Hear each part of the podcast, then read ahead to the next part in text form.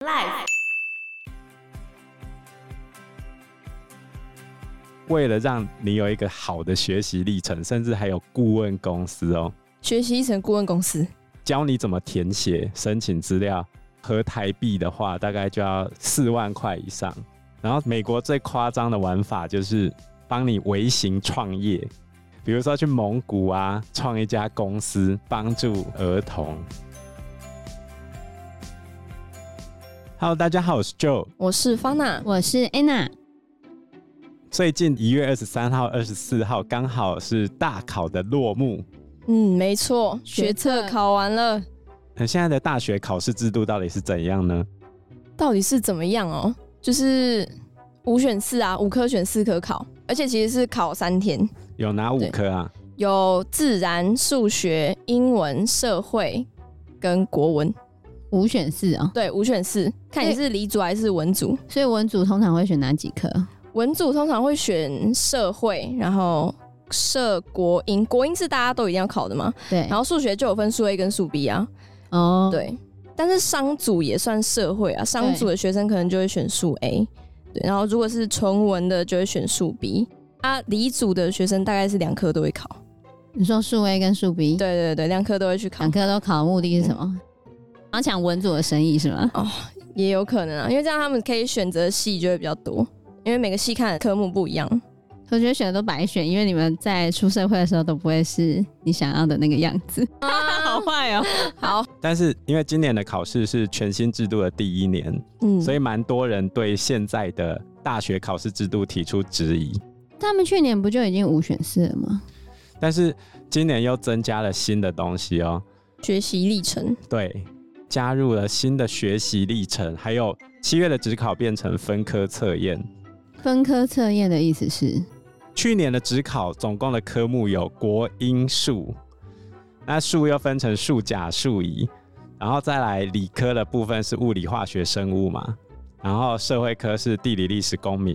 但是今年的一百一十一年分科测验就少了国文、英文跟数乙这三科，所以那三科等于用学测的分数是吗？对吧、你考挂了就没了。没错，为什么？那他为什么不让他们只考再考一次？因为老师不想要在改出考题卷目啊吗？？这就是对社会组考生非常不公平的地方。其实各高中社会组的学生是比较少的，但是考社会组的考生却有九万个人。为什么？因为理组都跨科去考文组的科目是吗？对啊，这些人为什么都要捞过界 呢？明明就不喜欢文科，还没假装自己文人，没有 啦。这就要讲到另外一个问题，就是很多偏商科的社会科，他反而去采基数甲。哦，嗯，有一些可是我实在不懂为什么要选数甲，因为你即便之后出去能够用到的有那么深的数学吗？我个人是不理解啦。如果是商科的话，像台大商科上去之后就会学微积分哦。哦，你说大学的时候，我的那我意思不是大学，我的意思是出社会。如果需要精算的话，怎么会不用到微积分？你说精算师啊、对啊，哦，也是啦，所以自然组的学生基本上就是为了抢商学院，然后再进社会组。社会组的考生原本有文法商嘛，嗯，那你商现在抢不赢自然组，那你就只有文法可以选。这就是今年最大的一个争议，因为有一部分的社会组学生觉得自己被新的考试制度给放弃了。就因为我数学不好，我就不能读商吗？就好像联合报一月二十七号有一则新闻，就讲没有最苦，只有更苦。学测不该让社会组考生心碎，哇，这个标题，这已经讲得很重了哦。嗯，对，所以我觉得我们的考试会变成这样子，就是因为台湾是个科技国家，不是吗？我们就比较重理工、嗯，也是，勤文社，但是总统念法律的、啊，而且理组生都会看不起社会组的，有什么好觉得看不起的啊、没有就会觉得你们读这么简单，我们要读这么多，我们学校会有点这样。这就是另外一个问题哦。就是除了考科对社会组学生不利之外，很多明星高中也把比较好的老师留给自然组的学生。讲重一点的话，比如说在一月二十八号的自由评论网就有读者投书，他就讲说，社会组的学生在学校等于是资源回收，为什么一些教学有状况的老师通通往社会组这边送，会吗？你是说哪些科目？你说理科吗？对吧？写这一篇评论的是一个国中校长，他的儿子现在正在念高二，嗯，他儿子念社会组嘛，他说学校好的老师都安排在自然组的班级，连教育界普遍的观念都认为社会组比较好念，老师不必安排的太好。怎么能这样呢？你的意思是国英数也是这样吗？还是只有在理科都这样，都这样子？那我觉得这样不行。可是我觉得那是看学校吧，因为我之前那间学校不它能说你之前现在的考招制度影响到最后的结果，就这样子、哦。对吧？就是很多的高中生会重理工轻人文，对，其实它延伸的是一个功利主义嘛，就是你的教育是为了要赚钱，那你要怎么去赚钱？就是走理工科比较有机会赚钱嘛。对啊，嗯，比如说你出社会之后，你跟其他人的相处基本上都在聊薪水、聊享受，不是这样吗？不会啊，嗯我最近就跟你讲说，我看哪个《聊斋》的故事，觉得很好笑。 就是一个对社会的责任跟抱负到底在哪里？钱呢、赚钱，人生除了钱之外，那还剩下什么？刺激社会的经济发展，让我们的就社会所以变得更好。所以就是一个单纯的功利主义的价值观延伸到高中的教育啊。哦，真难过。重点就是，身为一个人，你到底要追寻的是什么？可嗯可是是我就会发现，他们就是在追寻财富，可是生活中你要有些调剂的时候，你的调剂其实就是这些文科的东西啊，不然你去看那些。怎么不然会什是调剂的？文科最好是调剂啊，是啊，他们就是拿文科来调剂啊，在管理整个社会的是文科、欸，不会走到管哎，理的法那个律部分的啊运作，然后人文的涵养，这些都是文科啦、我觉得很多人都会把这个认为是那是高层的人在做的事情，我们这些偶尔拿个东西调剂一下神经就好了，他就不会想去追寻高深的学问啊。也不用高深的学问吧，理科也很高深啊。就是除了钱之外，你到底要你的人生有什么？没有人在思考着这么沉重的议题啦。高中生吧，高中生有时候会想，啊就变成说，整个社会上工具理性是挂帅的，那浪漫主义跟人文啊、美感啊这些，在新的考招制度下是被大幅度的往后排。对，它会变成是等到你有一定的社会地位跟金钱的时候，你才会突然思考着，那我的人生还存着什么？因为你已经有钱了嘛。但如果你都还没有钱的话，你就只是一直都在这个位置嘛。这就让我想到那个钓鱼的故事啊，哦，对啊，钓鱼的故事，就有一个阿公，他坐在湖旁边钓鱼。后来有一个有钱人过去跟他讲说：“你在做什么？”他说：“我在钓鱼啊。”有钱人说：“你怎么有时间坐在这边钓鱼？要忙着去赚钱啊，让你的人生更有钱，才能做更多的事情啊。”然后这阿公就问有钱人说：“那赚了很多钱之后呢？”他就说：“那你就可以休息，坐在这边钓鱼啊。”阿公就说：“那我现在在做什么？”我现在不就在做这样的事吗？我何必要等到我很有钱才能够做这样的事？也你是啊的人生到底追求的是什 么？学习佛斯的神话。然后另外一个今年考招制度上很大的变革就是学习历程的部分。对。学习历程要做什么？学习层就是每个学期的最后需要上传一些你的学习成果，或者是你有什么竞赛记录啊，或者是别的更多元的东西之类的。因为之前都是留到最后嘛，可能高三后再做备审资料啊，这次就是平均分配到每个学期，就让你都上传一些。然后教育部就把你的档案弄不见了。对啊，然后你就要再重做一次。我是没有遭遇到这件事情啊，对，幸好真是幸好没有。重做的话，你应该会骂脏话吧？对啊，超 old 的欸，而且那个学习层通常都是蛮大档案，因为要做蛮多页的。对啊，如果要完整描述的话，他这样重做一次真的会，而且如果有些人就想说，耶，我做完了，烦欸呢、这些档案看了就讨厌，我就把它删掉，删光光然后就完了。教育部会贴你钱再重做一次啊。可是你的东西都删掉，是要怎么重做啦？对啊，你要回想，不然就是去找那些哎不然你告诉我，叫那些人去回想你自己半年前做了什么事 啊？半年前我们在干嘛？半年前台湾发生什么事？哪知道啊？ 哪想起来 啊？教育部塞钱帮你想啊。塞钱给谁我？们这会收到钱吗？应该不会吧？教育部上一次的处理方案是塞钱给老师，叫老师辅导学生再做出来一份。哈，好，哎没有效率。然后另外一个蛮特殊的现象就是，开始有一些大学他会办一些营队，去帮大家完成学习历程。对，也、这是大学赚钱的好时机耶、嗯，真的，这营队起跳都五六千。几天呐、我这次有去参加一个营队，也是跟心理有关的嘛，因为我为了想要走心理系。那这次的营队我参加的是三天不过夜，这样总共五千四。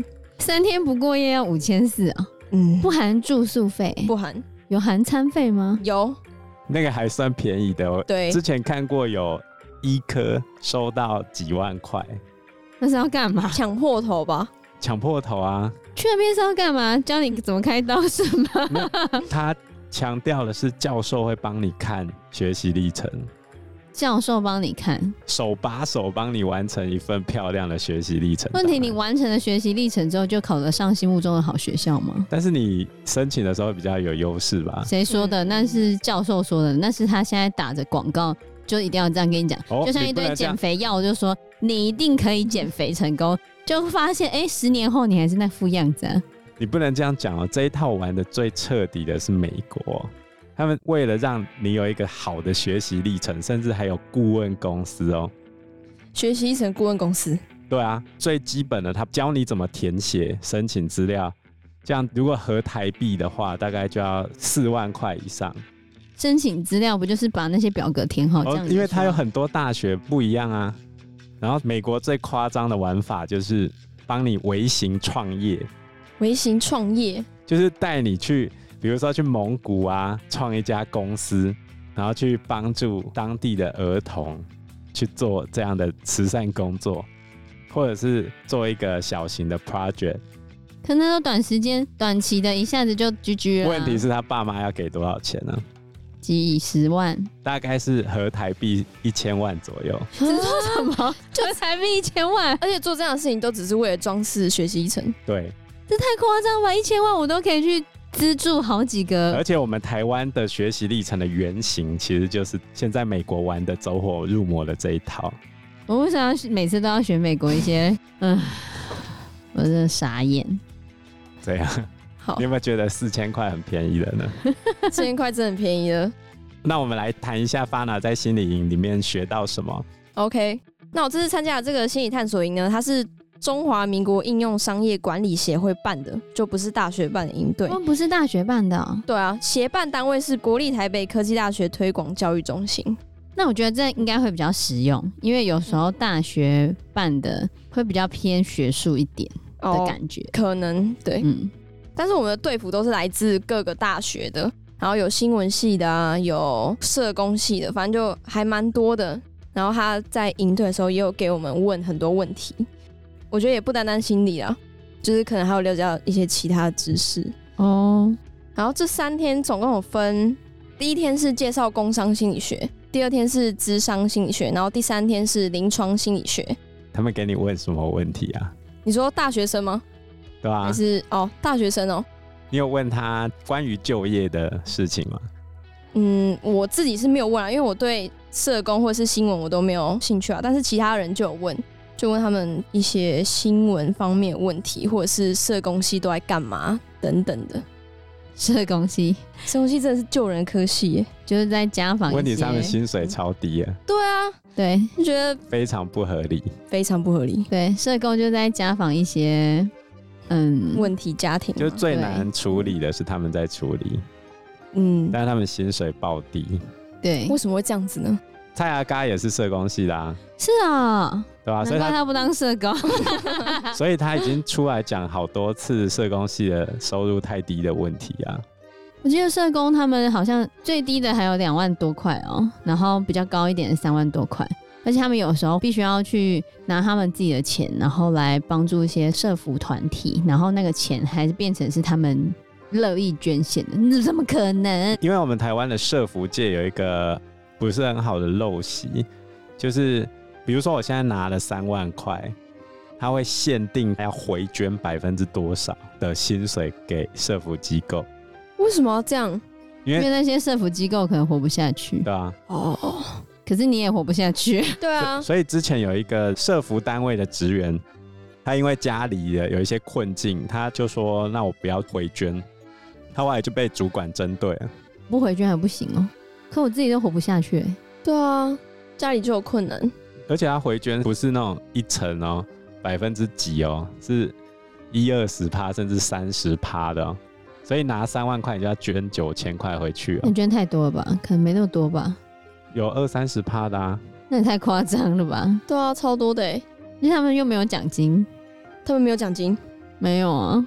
你说年终可能有了，嗯可是他们并没有像那种科技业会有那种三节奖金，季奖金，或者是那种分红奖金，就就是那种你这种工作其实就是没有的。所以我也可以理解为什么我们刚刚前面讲的台湾会走向一个重理工的轻人文，因为你就会发现人文学科赚的钱真的很少，除非你要走法律系或者是商学院，你可以到比较高的阶段，不然就真的赚很少啊。对啊，那当你生活都已经活不下去的时候，你怎么会去 care 那些其他的东西？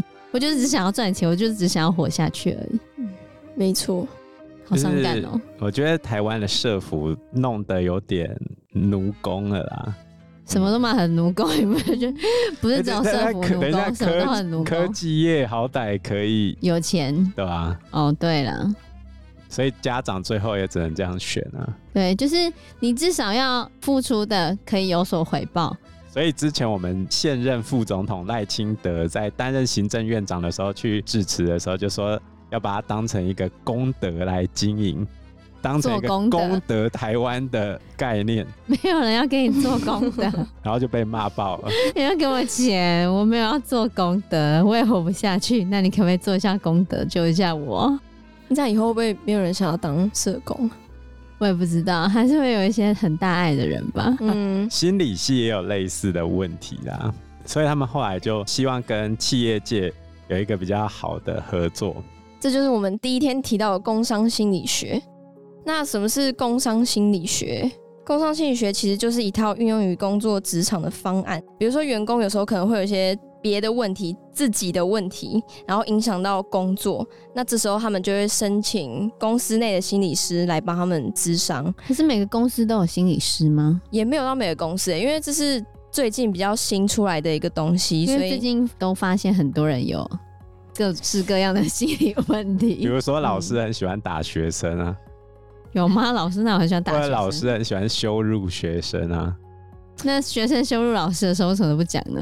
啊老师是成人啊。真的就活该要被这样羞辱啊、像对最、啊最近台中就有一间双语名校，教师长期施暴，啊然后十几个受害幼童还被逼着说谎，啊嗯我觉得那个施暴幼儿的就真的蛮夸张的 而且他打儿童的原因是吃太慢、不午睡、呕吐，然后他会拖孩子到厕所暴打、甩耳光，啊，好可怜哦，小朋友哎、逼小孩说谎不得告诉家长。可恶！如果有人这样打我女儿的话，我一定会对啊，你会怎么样？告死他。哦，太可怕了。我觉得对幼儿不可以这样。 所以， 对啊，当然不行啊。